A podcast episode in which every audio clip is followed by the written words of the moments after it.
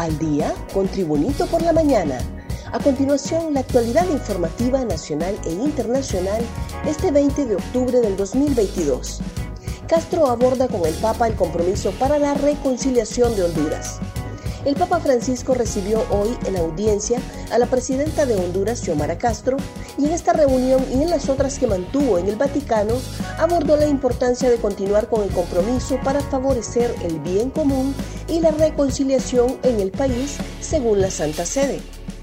Castro se reunió con Francisco durante 35 minutos en la biblioteca del Palacio y posteriormente fue recibida por el secretario de Estado, el cardenal Pietro Parolin, y el secretario para las Relaciones con los Estados, Paul Richard Gallagher. Durante las cordiales conversaciones en la Secretaría de Estado se ha manifestado complacimiento por las buenas relaciones bilaterales y la voluntad de reforzarlas ulteriormente, también con el logro de un acuerdo marco entre la Santa Sede y el Estado hondureño, indicó el Vaticano en un comunicado. Ministro de Salud asegura que hospitales móviles más bien estorban. El ministro de Salud, José Manuel Matiu, lamentó que ninguno de los hospitales móviles que el gobierno pasado adquirió para atender la pandemia del COVID-19 sirvieron, por lo que actualmente más bien estorban. El ministro consideró que es un desastre esos hospitales móviles. Nada funciona. Hay aparatos que nunca funcionaron desde que los instalaron. No funciona en ninguna parte. Tienen filtraciones. Las lavadoras no funcionaron. Tampoco el laboratorio porque no hay reactivos para laboratorios turcos, advirtió. A criterio del funcionario, estos hospitales van a terminar siendo desechados, más bien estorban, pero se ocupa mucho dinero para quitarlos de donde están. Palmerola tendrá vuelos directos a Madrid por 850 dólares. La línea Iberojet iniciará operaciones en el Aeropuerto Internacional de Palmerola, con lo que la nueva terminal aérea de la zona central de Honduras tendrá vuelos directos a Madrid, España, a partir del 13 de diciembre. La aerolínea volará desde y hacia Palmerola con una aeronave A350-900 y tendrá dos frecuencias a la semana con vuelos los días miércoles y sábado. Esta nueva conexión aérea es histórica para el país, ya que la zona central de Honduras no tenía vuelos directos a Europa. Un repaso al mundo con las noticias internacionales y Tribunito por la mañana. La primera ministra británica Liz Truss anuncia su dimisión la primera ministra británica Liz Truss anunció el jueves su dimisión apenas seis semanas después de llegar al poder, con lo que el Partido Conservador se ve abocado a una nueva elección interna. Dada la situación, no puedo cumplir con el mandato para el cual fui elegida por el Partido Conservador, declaró Truss, que se convirtió en el jefe del gobierno británico que menos tiempo pasó al mando del Ejecutivo. Truss precisó que un nuevo proceso de votación interna será organizado de aquí al final de la próxima semana para elegir a su reemplazante. ATIC recaptura a expalillona Ilsa Vanessa Molina.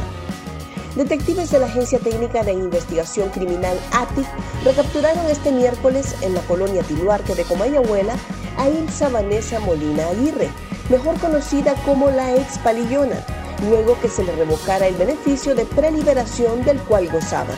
Molina Aguirre es la socia fundadora de la empresa de maletín Insumedic y fue condenada a 12 años con 3 meses de reclusión el 6 de diciembre del 2016 por el delito de lavado de activos en el sonado caso del Instituto Hondureño de Seguridad Social tras permanecer cinco años en la Penitenciaría Nacional Femenina de Adaptación Social, el 21 de marzo del 2021 había recobrado su libertad al ser beneficiada con un proceso de preliberación. 200 trabajadores de la INE se quedan sin trabajo. Unos 200 hondureños más se quedan sin empleo en el país, reportó el sindicato de la Empresa Nacional de Energía Eléctrica luego de despidos en la estatal. El secretario de Asuntos Laborales del sindicato, Alexander Godoy, lamentó que en su mayoría se trata de despidos injustificados, únicamente por situaciones políticas. Según los sindicalistas, estos despidos no serán más que una carga económica para las deterioradas finanzas del ENE, porque son despidos que no se justifican y los empleados defenderán sus derechos laborales e interpondrán demandas. Pandilleros implicados en crimen de periodista y padre iban a otra pegada. Varios de los mareros detenidos en la colonia Villafranca de Comayagüela estarían implicados en el crimen del periodista del canal La Tribuna TV, LTV, Edwin José Andino Canaca y su padre, Edwin Emilio Andino Amador, indicaron autoridades que participaron en su captura tras una balacera en la que resultaron heridos un agente policial y cuatro sujetos.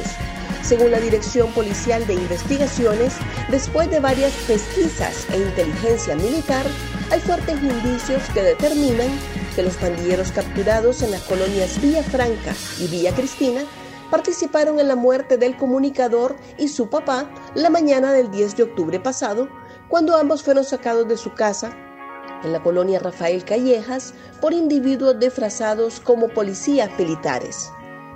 Partido Liberal advierte que para una eventual alianza con Libre pesa su antecedente de incumplimiento con el Partido Salvador de Honduras.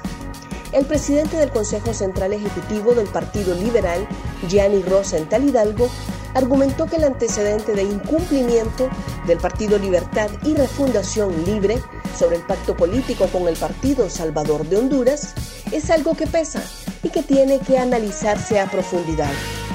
Por eso, aunque como Partido Liberal no estamos ofreciendo una alianza con Libre, ni tampoco Libre nos la ha ofrecido, el antecedente que tiene que ver con el incumplimiento de la alianza política con el Partido Salvador de Honduras es algo que pesa y es buen punto y es excelente punto que como Partido Liberal siempre nos ha preocupado, argumentó Rosenthal.